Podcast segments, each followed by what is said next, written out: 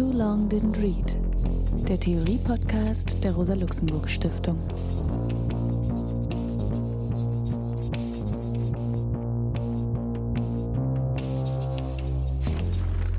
Hallo, mein Name ist Alex Demirovic. Ich begrüße euch zum Theorie-Podcast der Rosa-Luxemburg-Stiftung.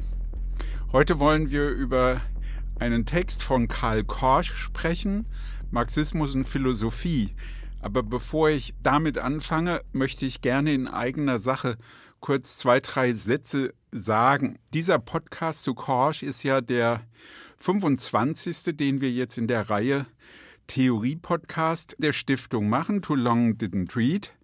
Das sind jetzt zwei Jahre, die wir diesen Podcast herstellen.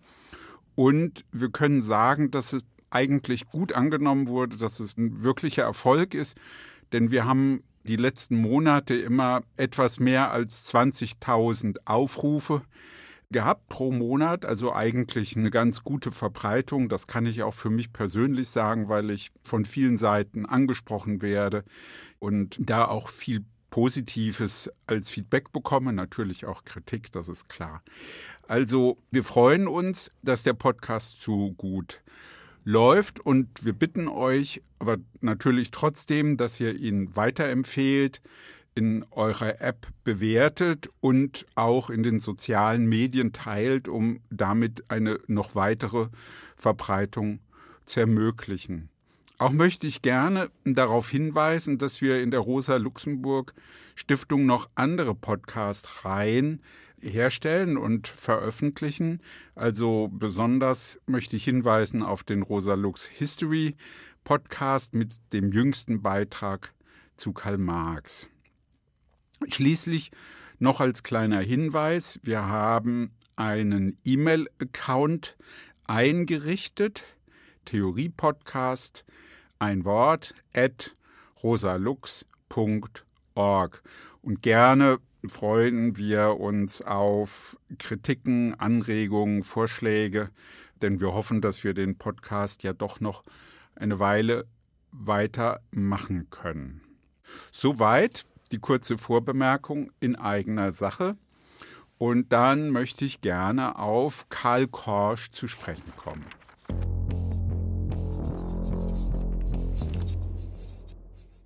Karl Korsch gehört auch zu den Autoren, die üblicherweise zum westlichen Marxismus gerechnet werden und insbesondere mit der Schrift Marxismus und Philosophie, die vielleicht in dieser Phase seine wichtigste Schrift ist oder vielleicht sogar überhaupt seine wichtigste und bekannteste Schrift. Karl Korsch wurde am 15. August 1886 in Thorstedt geboren. Das ist im Norden der Lüneburger Heide.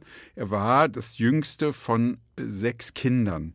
Gestorben ist er 1961 in Belmont in Massachusetts, USA. Sein Vater war ein Gerichtsschreiber in Karls ersten Lebensjahren. Selber war er naturwissenschaftlich philosophisch interessiert, sehr an Ernst Haeckel orientiert, auch Spinoza, Kant und publizierte, veröffentlichte selbst Bücher über Grundlagen der Naturwissenschaft. Die Familie zog dann nach Meiningen in Thüringen um im Jahr 1897, wo der Vater dann Bankangestellter wurde und nach einer Weile auch Prokurist.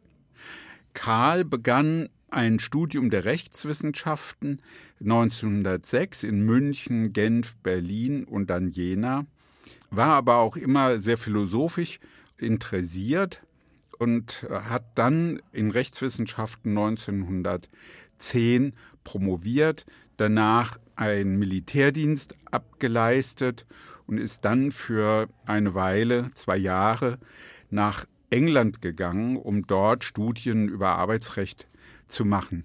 Noch in Jena 1909 lernte er Hedda Gagliardi kennen. Beide heirateten dann in London 1913. Karl Korsch war in dieser Zeit Mitglied der Fabian Society, kehrte dann nach Deutschland zurück, als der Krieg ausbrach und diente im Krieg für die ganze Zeit als Soldat, obwohl er sich als Pazifist verstand und deswegen auch degradiert wurde.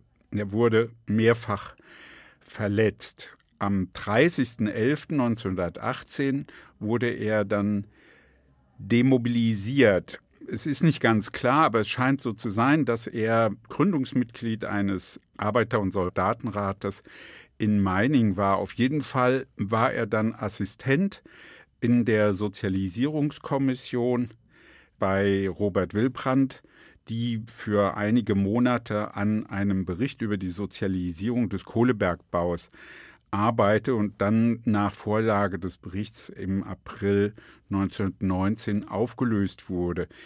Das Scheitern der Revolution und die Politik der SPD veranlasste Karl Korsch auch aus der SPD auszutreten und Mitglied der USPD zu werden und dann im Dezember 1920 Mitglied der KPD zu werden.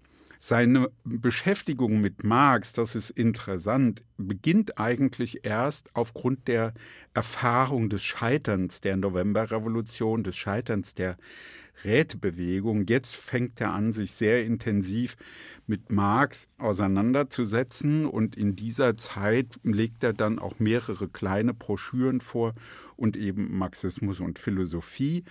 1923 das ist deswegen interessant. Ich habe das auch in dem Lukács-Podcast schon angesprochen, dass eben ja Marxismus und Philosophie sowie Geschichte und Klassenbewusstsein von Lukács einer der Gründungstexte des westlichen Marxismus ist und Karl Korsch eben auch über die Sozialisierungskommission und den Vorsitzenden Wilbrand Felix Weil kennengelernt hatte und beide dann diese Idee hatten, in Gerberg in Thüringen diese erste marxistische Arbeitswoche durchzuführen, um eben zu konkretisieren die Arbeitsprojekte, die dann an dem neu gegründeten Institut für Sozialforschung verfolgt werden könnten.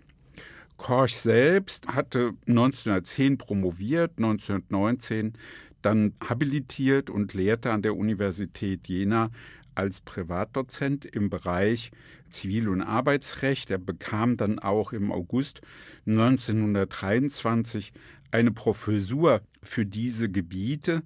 Also das war sozusagen ein Ersatz dafür, ihm eine Professur auch für soziologische Probleme zu geben. Jedenfalls konnte er diese Funktion eigentlich kaum ausüben. Am 16.10. 23 war er dann Justizminister, wurde er Justizminister der Arbeiterregierung für wenige Wochen bis zum 12. November. Dann wurde er von der Universität wegen Hochverrats angezeigt und auch gesucht. Das heißt, er musste in den Untergrund gehen. Die Universität wollte ihn aus dem Amt der Professur entfernen. Vor Gericht konnte er sich durchsetzen und behielt sie, auch wenn er dann nicht weiter lehren durfte. Die Schrift, über die wir reden, Marxismus und Philosophie, galt eben dann in der kommunistischen Diskussion, also der Diskussion der kommunistischen Parteien und auf dem fünften Weltkongress der Kommentaren als eine Schrift der Linksabweichler, also so wie auch Geschichte und Klassenbewusstsein von Lukács. Korsch selbst wird dann zunehmend kritisch gegenüber den Entwicklungen in der Sowjetunion, und aufgrund dessen auch von der KPD ausgeschlossen, behielt aber sein Reichstagsmandat, das er 1924 erlangt hatte. Nach dem Ausschluss aus der Partei hielt er dann viele Vorträge und Schulungen bis in den Herbst 1933 blieb er in Berlin, dann eben im Widerstand, im Untergrund und ging dann ins Exil, zunächst nach Dänemark zu Bert Precht, mit dem er ja ein enges Verhältnis hatte, auch inhaltlich theoretisch enges Verhältnis, um dann 1936 in die USA zu gehen, ins Exil zu gehen, wo auch dann schon seine Frau, also Hedda, mit den beiden Töchtern untergekommen war. Hedda konnte dann ab 1936 als Professorin am Wheaton College unterrichten und hat dann sicherlich ganz wesentlich das Überleben der Familie gesichert, denn Karl selbst hatte außer wenigen Lehraufträgen offensichtlich keine Chance, eine reguläre Professur zu erlangen. Nach schwerer Krankheit, die Mitte der 1950er Jahre ausgebrochen ist, verstarb er dann 1961 ja, als wenig bekannter linker, linksradikaler Marxist. Aber diese geringe Bekanntheit, glaube ich, hielt dann wirklich nicht lange, denn alsbald wurden Texte publiziert. Es gab eine rege Diskussion im westdeutschen SDS, eine rege Rezeption, Diskussion seiner Texte und insbesondere von Marxismus und Philosophie.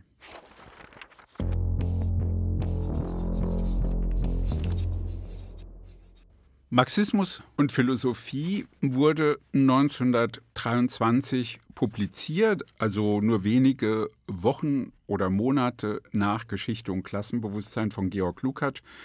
Korsch kannte Lukács Buch offensichtlich nicht. Sie hatten wohl auf dieser ersten Arbeitswoche miteinander diskutiert und Korsch betont in der ersten Auflage, dass er sich mit Lukács aufgrund dessen Grundüberlegungen in einer Front in der Auseinandersetzung mit der Orthodoxie in den Parteien und im Marxismus sieht.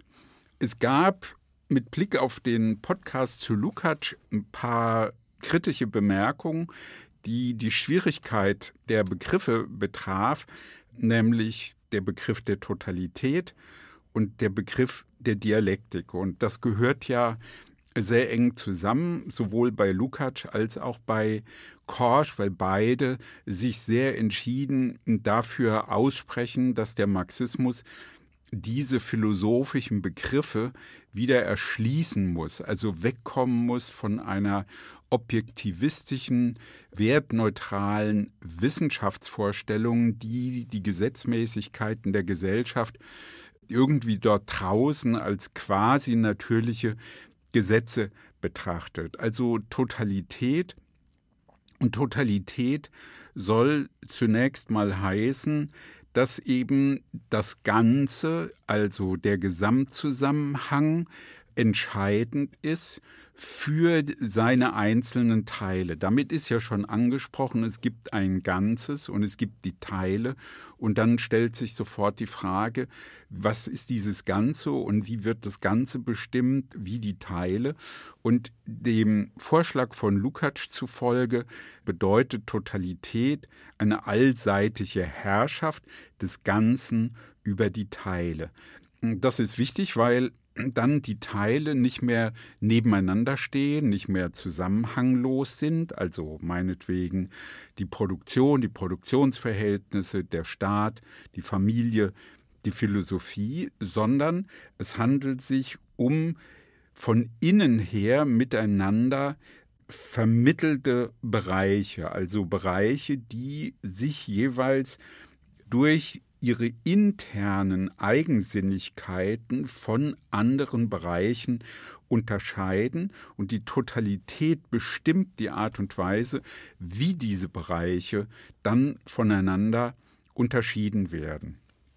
Wenn wir jetzt über Dialektik weiter nachdenken, dann gehört dazu eben genau dieses Verhältnis des Ganzen und der Teile. Man könnte sagen, das ist ein dialektischer Prozess, das Ganze bestimmt die Teile, aber gleichzeitig wird ja das Ganze auch wiederum durch die Teile bestimmt, durch das Einzelne, denn also das Ganze muss sich ja gegenüber dem Eigensinn der Teile in einer gewissen Weise auch durchsetzen und diese Teile formieren. Zur Dialektik gehört, wenn man etwa den Vorschlägen von Hans-Heinz Holz folgt in seiner Einführung in die Dialektik, auch als zentraler Begriff der von Identität und Nicht-Identität. Etwas bleibt identisch und verändert sich gleichzeitig in der Zeit. Ja, also man könnte sagen, Individuen werden älter, die Zellen tauschen sich aus, aber dasselbe gilt eben auch für den Kapitalismus, die kapitalistische Produktionsweise, Gesellschaftsformierung, dass eben der Kapitalismus in seiner historischen Gestalt aus der Mitte des 19. Jahrhunderts sich eben verändert, praktisch jedes einzelne Verhältnis sozusagen intern sich verändert und dennoch sich in dem gesamten Reproduktionsprozess der Totalität, der Gesamtheit des Ensembles aller Verhältnisse dann doch es sich wiederum um Kapitalismus handelt. Man könnte auch sagen, dass diese Überzeugung, dass eben Dinge sich ständig auflösen und dann wieder neu sich erhalten, reproduzieren, dass es sozusagen gerinnt und dann wieder zum Fließen gebracht, ein wesentlicher Aspekt einer revolutionären Dialektik ist. Bei Marx im Kapital, in seinen Analysen des Kapitalverhältnisses, wird das dialektische Denken eben auch so genutzt, dass man sagen kann, aus der Herstellung von Waren in der Arbeit durch Lohnarbeit wird eben Kapital transformiert in Waren. Die Waren müssen am Markt dann verkauft werden, also verwertet werden und das nimmt die Form des Geldes an. Für die bürgerliche Ökonomie sind das völlig verschiedene Bereiche, also die Lohnarbeit, die Güter als Waren, das Geldverhältnis, also völlig verschiedene Bereiche, während für Marx entscheidend ist zu zeigen, dass es sich um einen inneren Zusammenhang handelt.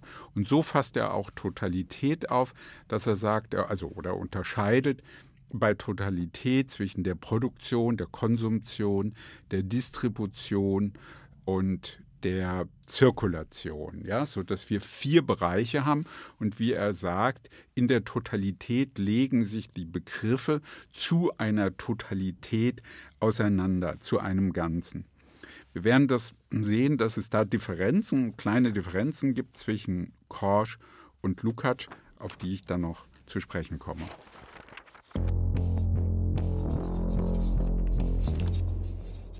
Ja, kommen wir auf Marxismus und Philosophie. Dann ist dennoch im Blick zu behalten, dass Korsch dieses Buch eben 1923 schreibt aus einer tiefen Unzufriedenheit mit dem Zustand der marxistischen Debatte und der revolutionären Orientierung in den linken Parteien.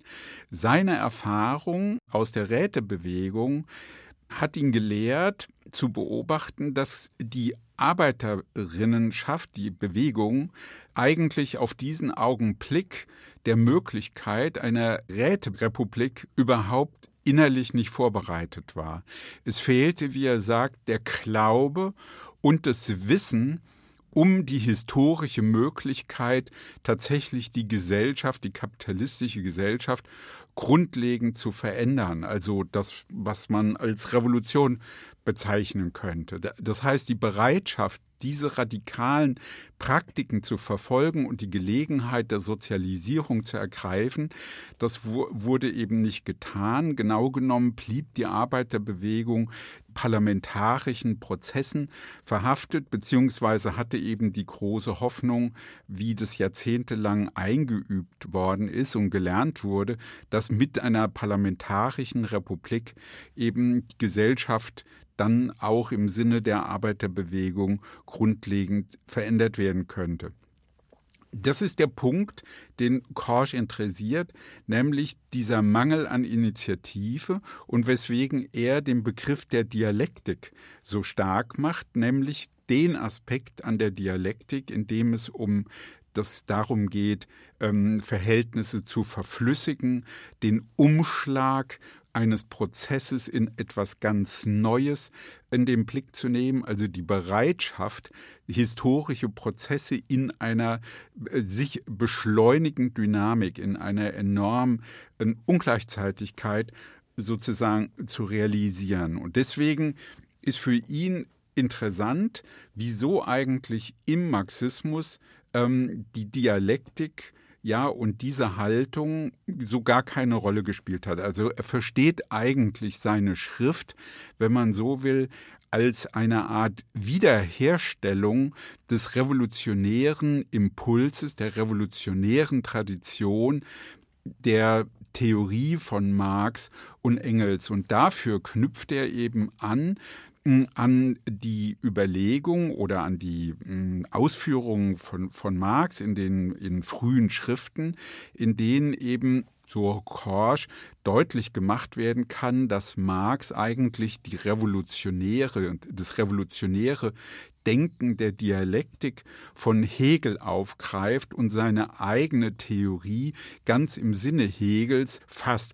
Was heißt das? Für Hegel bedeutete das, dass die Philosophie, die Revolution in Gedanken gefasst ist, also die ihre Zeit in Gedanken fasst und die Zeit, das war eben die Zeit der bürgerlichen Revolution, der französischen Revolution und die findet eben in der Dialektik von Hegel sozusagen ihren Begriff. Und die Kritik von Marx jetzt an Hegel wäre, dass es sich hier um eine idealistische Dialektik handelt, also nicht um die grundlegende Umwälzung der gesellschaftlichen Verhältnisse aus dem Blickwinkel des Proletariats. Und was Korsch jetzt macht, ist zunächst mal eine Rekonstruktion, dass eben die Philosophie bis etwa Mitte des 19. Jahrhunderts diese revolutionäre Tradition von Hegel und der Dialektik aufrechterhalten hat, aber dann das Bürgertum angesichts einer erstarkenden Arbeiterbewegung nicht mehr bereit gewesen ist, diese revolutionären Gedankenwelt, die Prinzipien, die Dialektik selber noch weiter aufrechtzuerhalten und dann philosophisch gesehen auf die Tradition von Kant zurückgefallen ist. Und diese Tradition von Kant, da argumentiert Korsch ganz ähnlich wie auch Lukács, trennt eben das Subjekt, die Erkenntnis, den Erkenntnisprozess von der objektiven Wirklichkeit, geht auf Distanz und begreift die menschlichen Aktivitäten nicht als eine Praxis, die die gesellschaftliche Wirklichkeit selbst permanent umgestaltet. Das ist sozusagen das revolutionäre Moment eben auch im normalen Leben, dass ja die äh, gesellschaftlichen Verhältnisse durch menschliche Praxis ständig bearbeitet werden. Und da bezieht er sich eben immer wieder sehr stark auch auf die Thesen von Marx über Feuerbach, also die Welt nicht unter der Form des Objekts zu betrachten, sondern die eigene sinnliche Tätigkeit ganz ernst zu nehmen. Ich glaube, das ist eine der Grundgedanken von Korsch. Auch das bringt ihn ganz nah heran an Lukács, nämlich die Vorstellung, dass wir uns auch unsere Kritik an dieser Gesellschaft, auch die marxistische Kritik, als einen Bestandteil dieser Gesellschaft selbst denken müssen. Es geht also um eine Immanenz, das kritische Denken in der Arbeiterbewegung, also Marxismus und Anarchismus, Syndikalismus und so weiter, sind Teile des objektiven Prozesses der Gesellschaft selbst und müssen auch als solche wahrgenommen werden dass das geleugnet wird, dass das ignoriert wird, dass das zur Seite geschoben wird, dass eben Philosophie, Denken nur als Hirnweberei galt, also so war der Ausdruck von Franz Mehring, ist etwas, was Karl Korsch eben ganz energisch zurückweist. Für Korsch ist die entscheidende Frage, eben vor dem Hintergrund dieser negativen Erfahrung nach der Revolution, dass er sich fragt, in welchen Begriffen denken wir eigentlich? Also er glaubt nicht an diese Art von kantianischer oder philosophischem Universalismus, dass wir als Menschen gleichsam in uns gegebenen Vernunftbegriffen denken, in Kategorien, sondern dass es sich eben um besondere Formen von Denkformen handelt, von ideologischen Mustern, Formen, in denen wir eben unsere Gesellschaft begreifen, über sie nachdenken, mit anderen sprechen. Und deswegen interessiert in die Frage der Philosophie. Die Philosophie als eine der Ideologien, als eine von der Produktion, den ökonomischen Verhältnissen ziemlich weit abliegende Ideologie ist dennoch ganz relevant als ein Apparat, der sehr ernst genommen werden muss, weil in dieser Philosophie die Menschen sich eben über ihre gesellschaftlichen Verhältnisse verständigen. Diese Grundüberlegung von der Immanenz des Marxismus als Teil der Bewegungsgesetze der bürgerlichen Gesellschaft, also den Marxismus, die Arbeiterbewegung, die revolutionären Prozesse selbst hineinzudenken in diese gesellschaftlichen Zusammenhänge, das ist das, was dann für ihn den zweiten Teil dieses Textes ausmacht. Also er findet dafür dann in einem späteren Nachwort den Ausdruck von der Selbstanwendung des Marxismus auf sich selbst. Er hält es für zentral zentral. Der Marxismus muss eine materialistische, eine dialektische Analyse der eigenen Praxis, der, des eigenen Denkens vornehmen. Also deswegen auch die Wichtigkeit, das nochmal mit Blick auf das Thema Philosophie zu behandeln.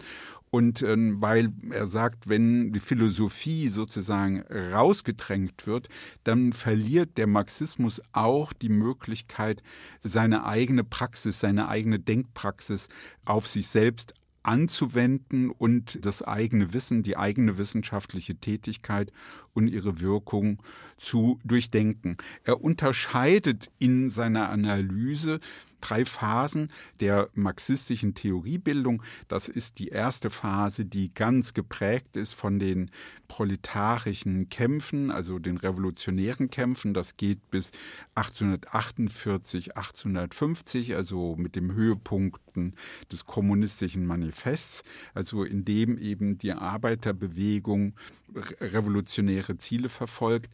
Danach kommt eine lange Periode der eher nur auf Wissenschaft hin orientierten marxistischen Diskussion ohne revolutionäre Zielsetzung. Also er zitiert dafür Rudolf Hilferding die Vorstellung einer wertfreien wissenschaftlichen Analyse kapitalistischer Gesetzmäßigkeiten. Dagegen wendet er sich, weil Korsch mit dieser Kritik nochmal betonen will, da wird eben das Denken, die Kritik, aber auch die revolutionäre Praxis sozusagen rausgedrängt aus der Geschichte des Marxismus. In den verschiedensten Varianten von Revisionismus und Orthodoxie, also Bernstein und Kautsky, auch Rosa Luxemburg überzeugt ihn an diesem Punkt nicht so ganz. Dann beginnt für ihn eine neue Phase, eine dritte Phase, vielleicht mit der russischen Revolution von 1905, auf jeden Fall der Februarrevolution in Russland und dann der Oktoberrevolution und dann die revolutionären Bewegungen unmittelbar nach dem Ersten Weltkrieg, also bis hin zu den Prozessen dann 1923 in den verschiedenen Aufständen, die auch in Deutschland stattgefunden haben. Also sein Vorschlag ist eben, den Marxismus in dieser Weise in Perioden von Aktivität beziehungsweise auch Passivität zu denken, wobei er das selbst eigentlich, muss man sagen, eher etwas geschichtsphilosophisch macht ja, also das ist sicherlich eine Einschränkung. Es gibt von ihm keine Analysen der konkreten, wenn man so will, Philosophieapparate, der Zeitschriften, der Lehrstühle, auch nicht der staatlichen Prozesse, in denen dann diese Philosophie relevant wird, ja, sondern es ist eben doch sehr allgemein gehalten und er geht auch nicht in die Details einer, wenn man so will, sozialdemokratischen Tagesarbeit, obwohl er ja von, von seinen Studien in England und seiner Mitgliedschaft in der Fabian Society eigentlich durchaus diese Neigung hatte zu konkreten, pragmatischen, auch positivistischen Wissenskenntnissen. Ich glaube, das ist auch eine der Stärken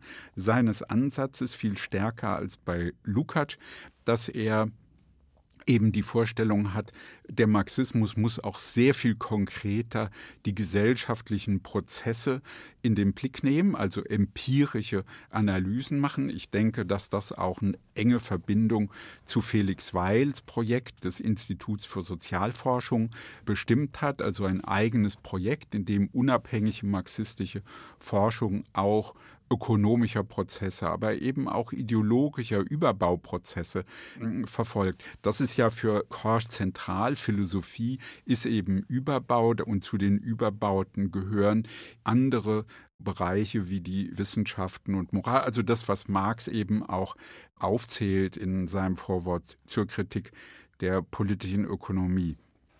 Man könnte sagen, dass aus dieser Sicht Korsch auch einen viel entschiedeneren, radikaleren Totalitätsbegriff hat als Lukács, denn nach meinem Verständnis argumentiert Korsch wirklich dahin, dass eben alle diese Überbauten und eben auch der Marxismus Teil dieser Totalität ist, während bei Lukács es so eine eigentümliche Abtrennung dann immer wieder gibt, ja, von der Totalität als den ökonomischen Verhältnissen und den anderen Bereichen, die davon eigentlich wie abgespalten wirken.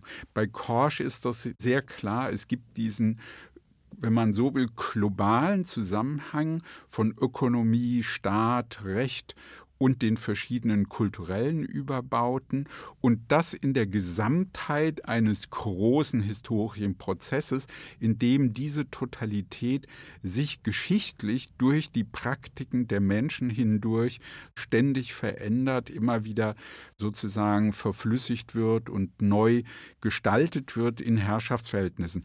An diesem Punkt gibt es natürlich auch enge Zusammenhänge zu den Überlegungen von Lukács. Was Korsch hier macht, ist etwas, was für den westlichen Marxismus, glaube ich, wirklich von großer Reichweite wurde. Denn mit seinem Verständnis von Überbauten und Ideologie erschließt er diese Überbauten als eine eigene Form der politischen, der theoretischen, der ideologischen Kämpfer. Das ist etwas, was er sehr betont. Es muss um diese kulturellen Überbauten gekämpft werden. Und es geht ihm dann darum, dass auch mit Aufhebung der Gesamtstruktur der bürgerlichen Totalität, also die Bestimmung durch die ökonomischen, die Produktionsverhältnisse, als Überwindung von Staat und Ökonomie, von Überwindung von intellektueller und körperlicher Arbeit, eben dann auch der Überbau aufgehoben wird. Und das heißt, er hatte eine etwas andere andere Aufhebungs- und Revolutionsperspektive als die, die Lukács hatte, der ja eher sich vorgestellt hat, den zergliederten, den gespaltenen Menschen sozusagen wiederherzustellen als Einheit und auch als Menschheit herzustellen. Also mir scheint das eine der wichtigen Ausblicke, die Korsch mit seinem Text gibt, nämlich die kulturellen Überbauten ganz ernst zu nehmen als Gegenstand theoretischer, intellektueller, politischer, kultureller Kämpfe.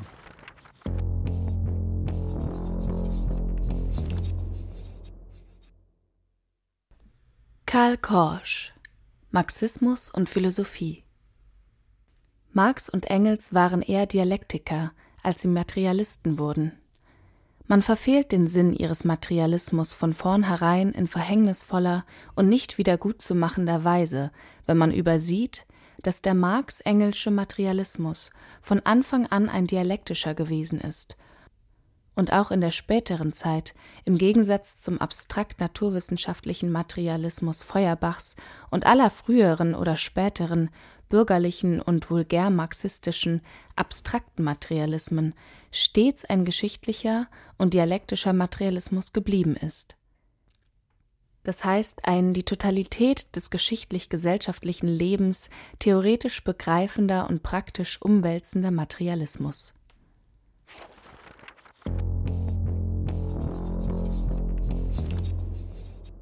Ja, für das Gespräch über Karl Korsch und Marxismus und Philosophie freue ich mich sehr, dass wir Michael Buckmiller hier im Studio haben. Hallo Michael, grüß dich. Schön, dass es klappt. Hallo Alex, ich freue mich auch. Ja, vielen Dank fürs Kommen. Äh, Michael, du hast in Marburg äh, bei Wolfgang Abendroth studiert, Politikwissenschaft und dann nach München gewechselt. Deine Dissertation hat sich mit Karl Korsch befasst, ja, hast dann auch schon in dieser Zeit der frühen 70er Jahre dann im Amsterdamer Institut für Sozialgeschichte äh, gearbeitet, also mit Nachlassmaterial gearbeitet und bis dann 1974 nach Hannover. Hannover war, so ist meine Wahrnehmung, so ein bisschen ein Karl-Korsch-Zentrum in der deutschen linken Szene, weil da gab es ja eine Reihe von Personen, die zu Korsch gearbeitet haben oder sich dafür interessiert haben, also Peter von Oertzen und Jürgen Seifert, Oskar Negt. Und dann ist ja auch dieser Band, den du mit herausgegeben hast, ähm, erschienen über Karl Korsch. Und das, äh, was ja das Allerwichtigste ist, ist ja, dass du der Herausgeber dieser Gesamtausgabe der Texte von Karl Korsch bist, von der ich, das werde ich sicher nicht noch dreimal sagen, so sehr wünsche, dass auch die weiteren Bände kommen, weil so viele wichtige Texte noch fehlen. Vielleicht auch mal so gefragt, biografisch.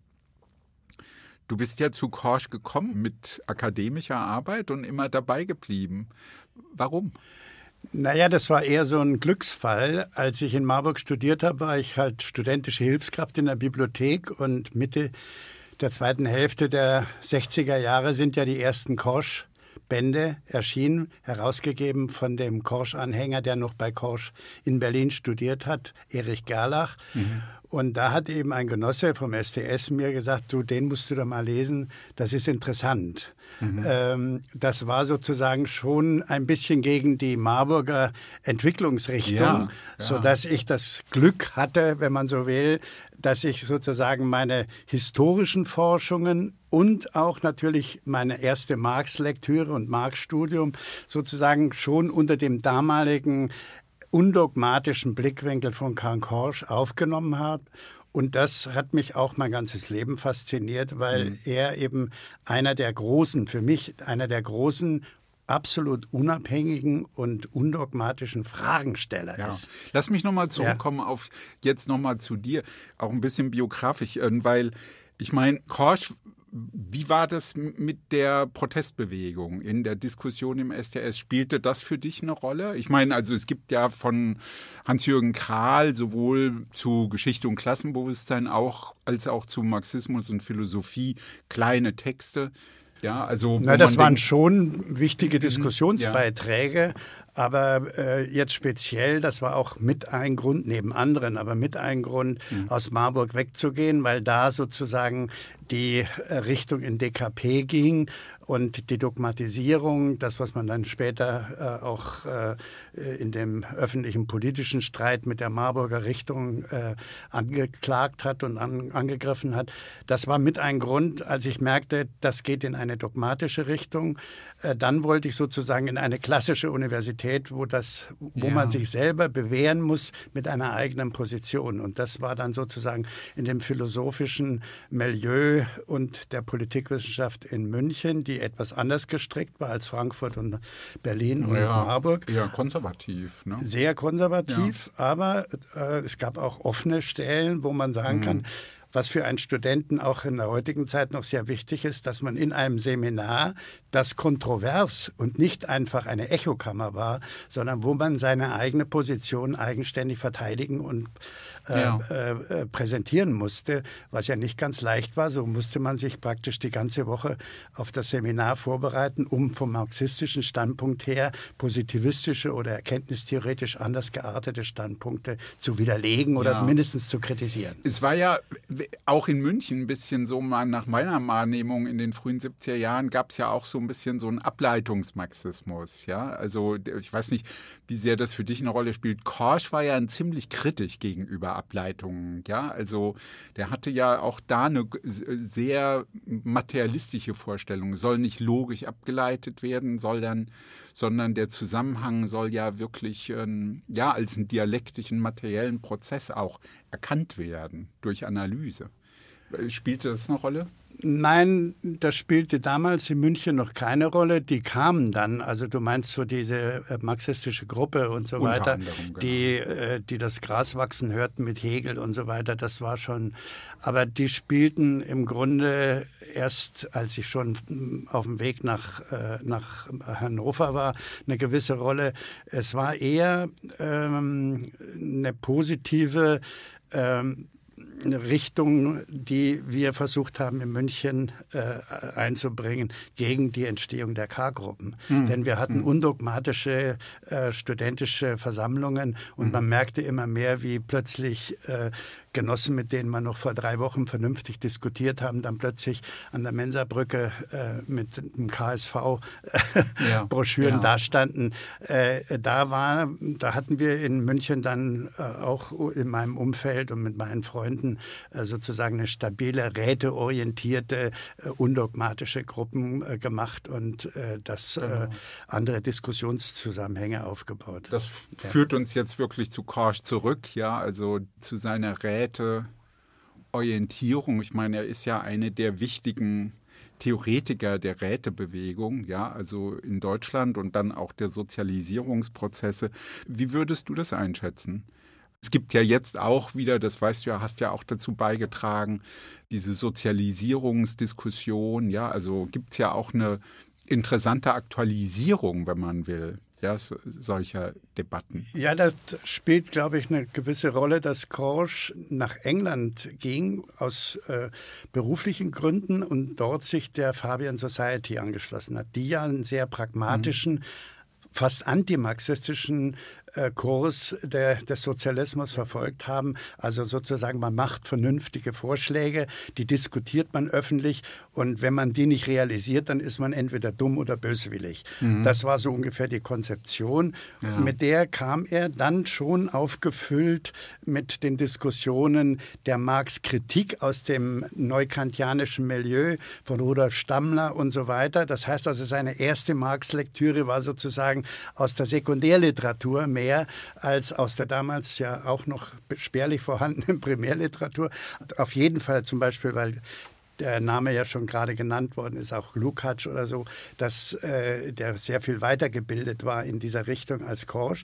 Und in dieser, wenn man so will, naiven Vorstellung mhm mit diesen programmatischen Reformvorschlägen, wo er versucht hat, ähnlich wie die Fabier, den Widerspruch von Konsumenten und Produzenten in eine sinnvolle rechtliche Form zu bringen. Ja. Und insofern war die Revolution für ihn erstmal das Verschwinden des Kaiserreiches. Er war ja selber zu diesem Zeitpunkt auch Sozialdemokrat. Und äh, dieser Vorschlag, das Minderheitengutachten äh, der Sozialisierungskommission, also sozusagen das Bergbaugutachten der, der Kapitalfraktion in dieser Kommission äh, zur Leitlinie der Regierungspolitik wird dann relativ rasch durch die Sozialdemokratie selbst, durch den marxistischen Papst Kautsky desavouiert. Und dann natürlich der Mord an Rosa Luxemburg und Karl Liebknecht. Da spürte er, die Konterrevolution ist im Vormarsch.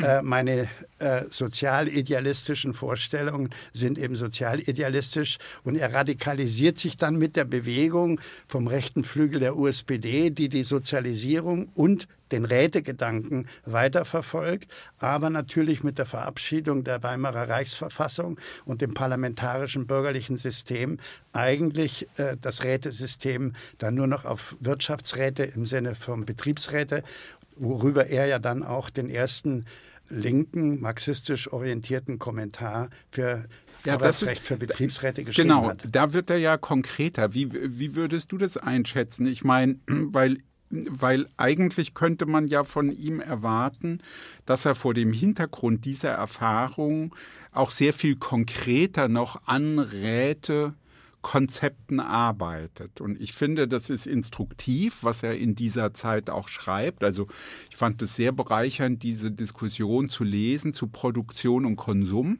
ja. weil dass er sagt, wenn wir nicht mehr Markt und Geld vermittelt koordinieren, dann müssen Produzenten und Konsumentinnen sozusagen direkt aufeinandertreffen und es aushandeln. Das ja. ist eine große, das wird eine große Herausforderung. Da wird er sehr konkret. Aber theoretisch wechselt er eigentlich die Ebene auf ein ganz anderes Niveau, nämlich diese philosophische. Und ich finde, das ist so überraschend, dass er gar nicht konkret wird in der Analyse. Ja. Weißt du, also in dem Sinne, dass man sagen könnte, okay, was sind die Praktiken der SPD, was sind die Praktiken der USPD in den Kommunen, in den Parlamenten. Und ich meine, auch weil du es ja ansprichst, er selber war ja für eine Weile Parlamentarier und das sind ja interessante Erfahrungen. Also wie, wie schätzt du es ein? Naja, das ist auch sozusagen ein Pluspunkt in der ganzen Korschen Entwicklung, dass er sich auch von eigenen Positionen lösen konnte mhm. durch neue Fragestellungen. Das mhm. heißt, mit der Weimarer Reichsverfassung war das Rätesystem, wie er sich das vorgestellt hat, wie du das gerade beschrieben hast, in dem Aushandeln der mhm. jeweiligen Interessengruppen, passé. Es mhm. war ein anderes System.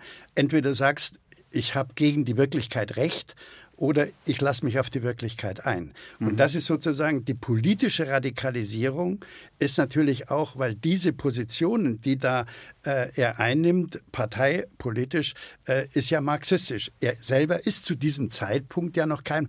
Und da äh, nimmt er wie ein trockener Schwamm alles, was nur ja. geht, um seine Position jetzt äh, äh, sowohl zu legitimieren. Warum bin ich jetzt linker, revolutionärer äh, Marxist oder ja, Revolutionär? Ja. Ich kann es nur mit marxistischer Begründung. Und jetzt kommt die zentrale Frage, warum ist die Sozialisierung gescheitert? Und da stellt er eben zwei Punkte fest. Das eine ist, wie kommt es, dass der Marxismus der doch schon so fortschrittlich war, in der Stunde der Revolution faktisch versagt hat. Ja, richtig. Äh, er sagt unvorstellbare Rückständigkeit. Er war rückständig, er war nicht die Theorie der Zeit. Und zweitens, die Genossen, um die es ging, die in der Revolution die eigene Emanzipation vorantreiben wollten, denen fehlte der Glaube, dass der Sozialismus jetzt auch auf der Straße verwirklichbar ist. Das ja. heißt, das war dann für ihn ein offener Lernprozess, den er auch öffentlich präsentiert,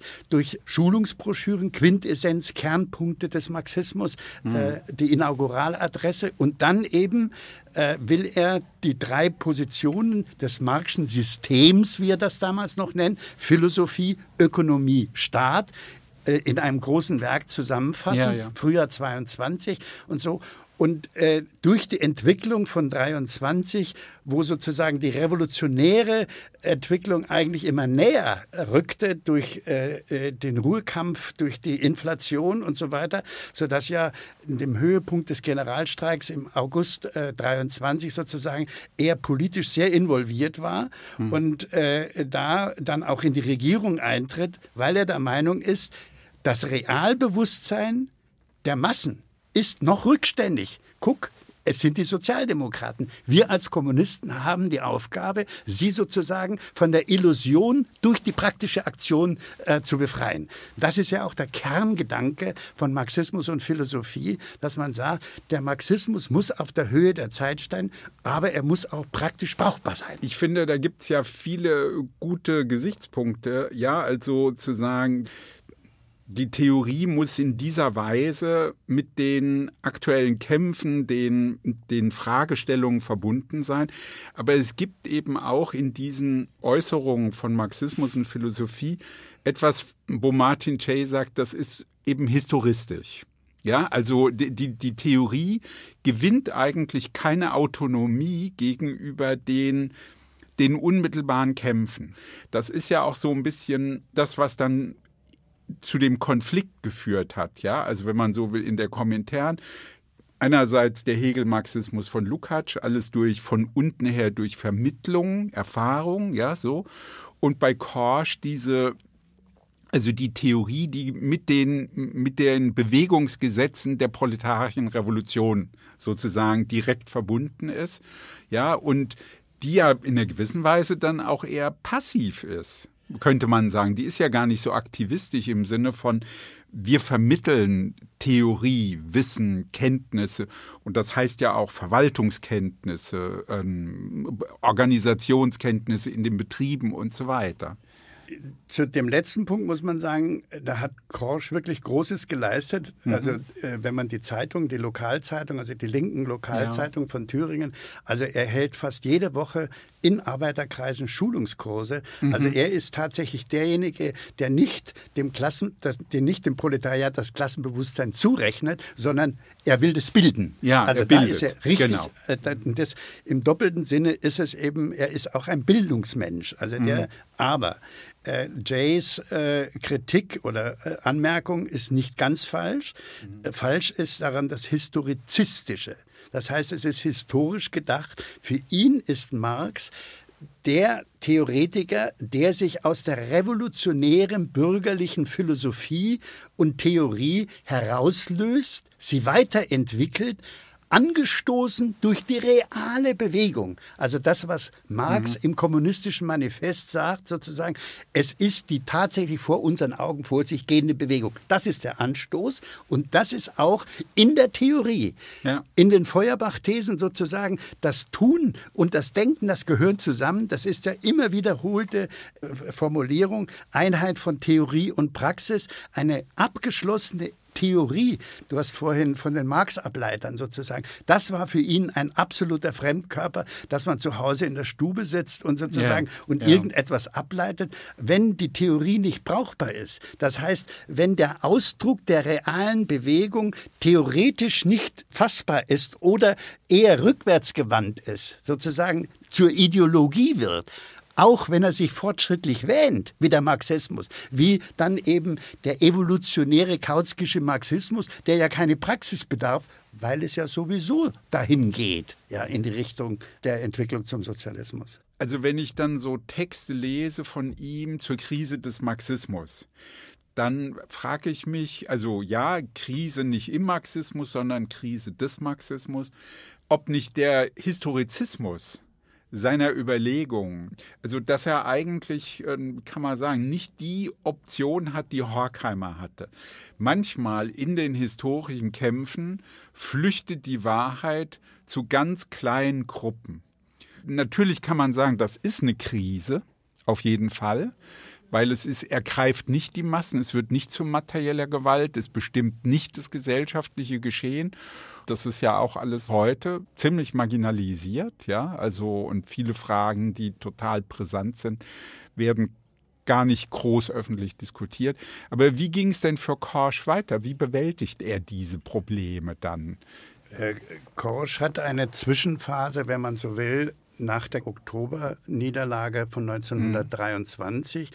wo er in unmittelbarer Erfahrung mit den Sozialdemokraten gemerkt hat, dass sein Bild der Einheitsfront und der Weiterentwicklung nach links in revolutionäre Richtung mit der Sozialdemokratie nicht möglich sind. Damit war quasi durch den Dawes-Plan und damit auch durch die politischen internationalen Entwicklungen die revolutionäre Periode für Deutschland zu Ende. Mhm.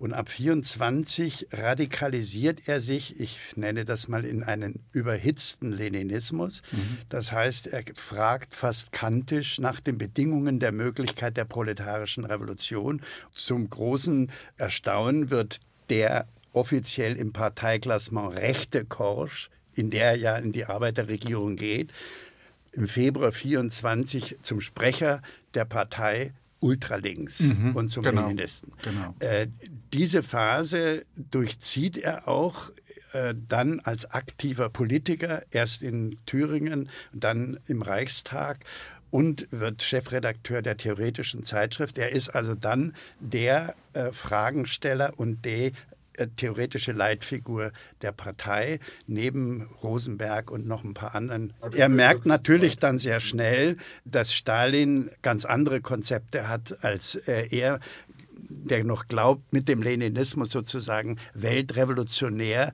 die Weltpartei weiterentwickeln zu können. Er gerät dann ganz typisch auch für ihn innerparteilichen Opposition die Phase mit eigener Zeitschrift, wie man das so macht. Du sagst kleine Gruppen. Natürlich schmilzt das relativ rasch zu einer Sekte zusammen, die sich eigentlich nur noch hält, weil durch die Reichstagsdiäten man frei reisen kann und damit Gruppen bilden kann. Aber sonst ist das dann 26, 27 zu Ende. Und Darf ich mal zwischenfragen, ja? bekommt er denn ein Gehalt als Professor noch? Ja, das. Weil er hat ja keine Lehrerlaubnis mehr, aber er, er hat ja die Professur behalten formell. Auch eine komische Konstruktion. Ja, äh, den hat er privatrechtlich gewonnen, den Prozess, in dem das Berufsverbot er sozusagen gehaltsmäßig akzeptieren musste. Nun war er ja auch in Berlin Abgeordneter, aber er war äh, juristisch schlau genug und hat gesagt, ich bleibe Professor, aber die Regierung verlangt, dass ich die Universität nicht betrete. Mhm. Das heißt also, er hatte quasi eine Sinekure. Das hat er auch immer wieder sozialrechtlich nachgefragt, ob inzwischen die immer weiter nach rechts wandernde Regierung diesen Status noch anerkennt. Mhm. Insofern war dann haushaltsmäßig für die Familie Korsch war eben die äh, Lehrerin Hedda Korsch, die inzwischen an der Karl-Marx-Schule dann ja. andockte, äh, an dieser Reformschule und er finanziell eigentlich jetzt im mittleren Bürgertum durchaus gesättelt. Ja, ja. Das heißt, er war dann, wie äh, Mannheim sagen würde, ein freischwebender Intellektueller, der von niemandem abhängig war. Zu sagen, wenn ich in die SPD gehe, sagt die KPD, haben wir immer schon gesagt, in der KPD nehmen Sie mich nicht, weil ich ja, sie kritisiert genau. habe. Das heißt, damit war er natürlich isoliert. Und das wird er dann in seinem äh, Kautsky-Kritik und in der zweiten Auflage von Marxismus und Philosophie wird es ja dann deutlich, dass er sagt, dass es jetzt sozusagen nicht mehr mit innertheoretischen Korrekturen im Marxismus zu bewältigen ist. Im Grunde haben sich zwei Orthodoxien entwickelt. Ja. Die eine Marx-Orthodoxie ist sozusagen antiimperialistisch, die bolschewistische Variante mit dem diktatorischen Staat.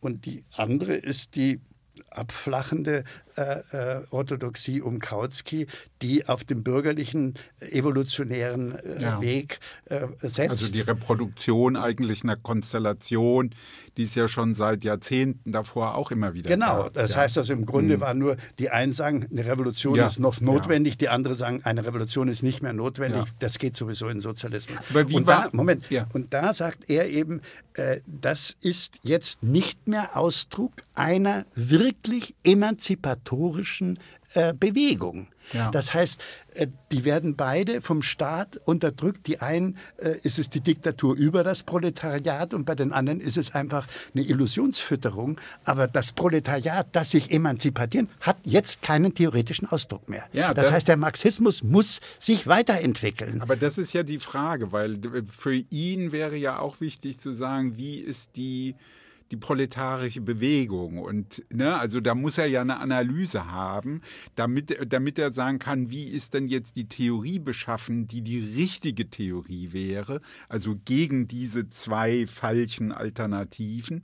Weil ich habe mich dann gefragt, na ja, Krise des Marxismus, ist das nicht auch ein Problem, was sich für ihn aufgrund einer falschen theoretischen Annahme stellt, dass er die, die, die Theorie eben so historizistisch abhängig macht von den Bewegungen, ja, also den sozialen Kämpfen. Deswegen komme ich auf Horkheimer zu sagen, oder dann viel später könnte man sagen, Althusser, es gibt eben eine gewisse Autonomie der Theoriebildung, ja, dass man eben Kapitalismusanalyse machen kann, auch nach Gesichtspunkten von Wahrheit, von empirischer Forschung die eben ja einen eigenen Rhythmus hat und sich eben nur in bestimmten Phasen mit den Prozessen von Bewegung verbindet. Das würde er wahrscheinlich äh, nicht grundweg abstreiten oder ablehnen, aber die Dominanz in der Theoriearbeit war immer die Brauchbarkeit, mhm. äh, die wirkliche Verbindung zu den Massen. Die Massen müssen, ja, wie Marx sagt, von der, von der Theorie auch erfasst sein. Und wie reagiert er? Also ich meine, das ist ja klar, das zwingt ihn ja ins Exil, ja. Also wie, wie reagiert er dann auf diese Erfahrung oder auch die Erfahrung in USA, die ja auch dann für Horkheimer, ja, und andere äh, zu sehen, wie problematisch da auch die Gewerkschaften orientiert sind und so. Weil das ist ja, könnte man sagen, das kann einen ja dann auch schon ganz schön verzweifelt machen. Das äh, war auch tatsächlich so der Fall, dass er sozusagen die Übernahme äh, durch den Nationalsozialismus äh, der, der überlegt hat, welche Perspektiven hat eine revolutionäre Arbeiterbewegung überhaupt? Ja, und das ja. diskutiert er an der Krisentheorie, an der objektiven und subjektiven mhm. Krisentheorie und sagt, beides ist eigentlich äh, im Augenblick unbrauchbar. Mhm. Äh, das heißt also, wir kommen so nicht weiter. Und da ist ein bisschen auch eine gewisse Schwäche die man schon historisch äh, oder historistisch nennen könnte, dass man sagt, eine Bewegung, die selber keine auf den eigenen Grundlagen geschaffene Theorie hervorbringt, so wie das Bürgertum und am Anfang ja, das Proletariat genau. in der Jetztzeit nicht hervorbringt, ist sozusagen entweder zum Untergang, zum Verlust oder zu schweren Verlusten oder sonst irgendwie verurteilt.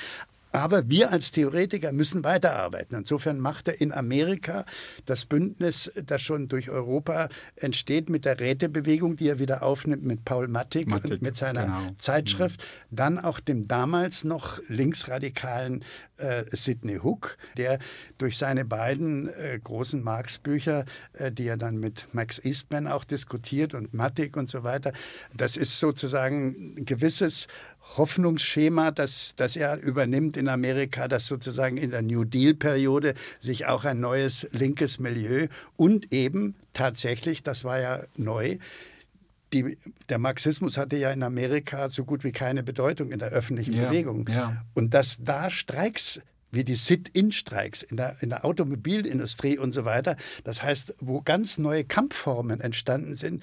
Die Arbeiter haben die Fabriken besetzt und die Frauen haben sie gefüttert.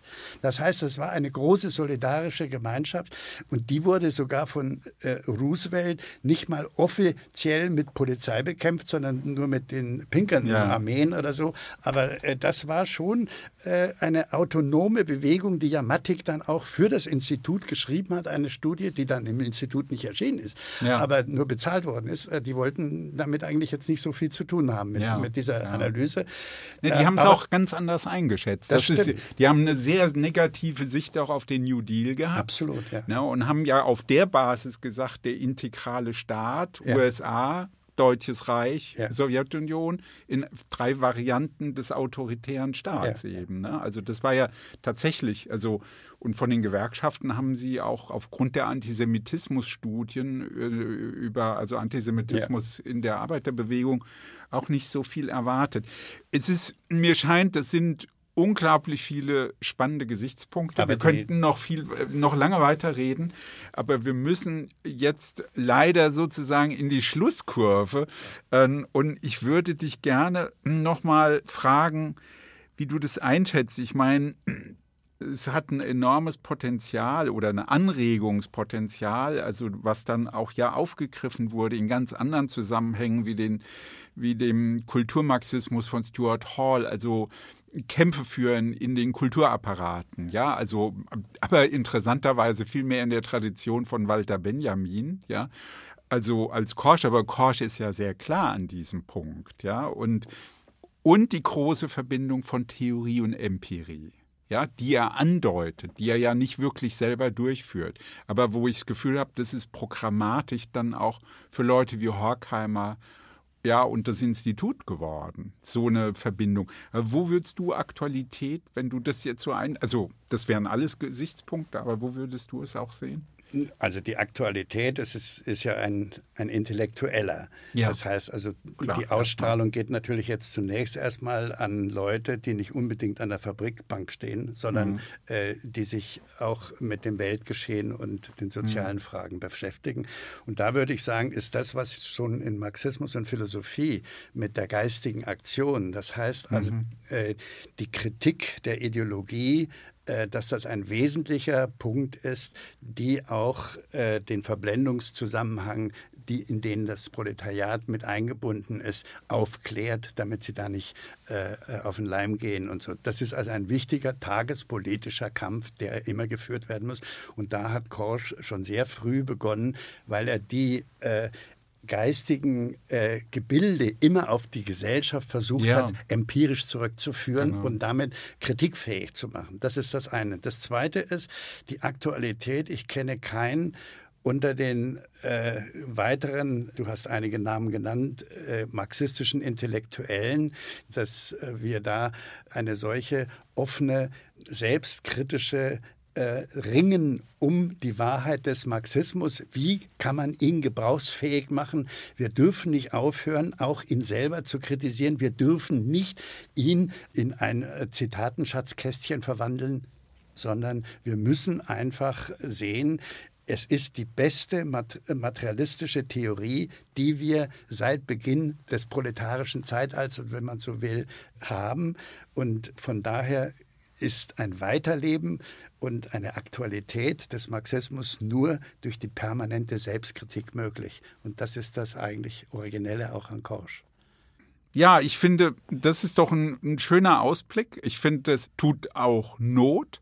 Ja, also in den ja sowieso gar nicht so breiten Diskussionen im Marxismus und über marxistische Theorie genau diese Art von selbstkritischer und innovativer Praxis zu führen. Michael, vielen Dank äh, für dein Kommen, für die spannenden Ausführungen. Und wenn ich den Wunsch nochmal zum Schluss äußern darf, ähm, lass uns bald die restlichen Bände der Korsch Gesamtausgabe in den Händen halten. Das, ich will äh, mein Bestes tun. Sehr schön. Dankeschön Dank. für die Einladung.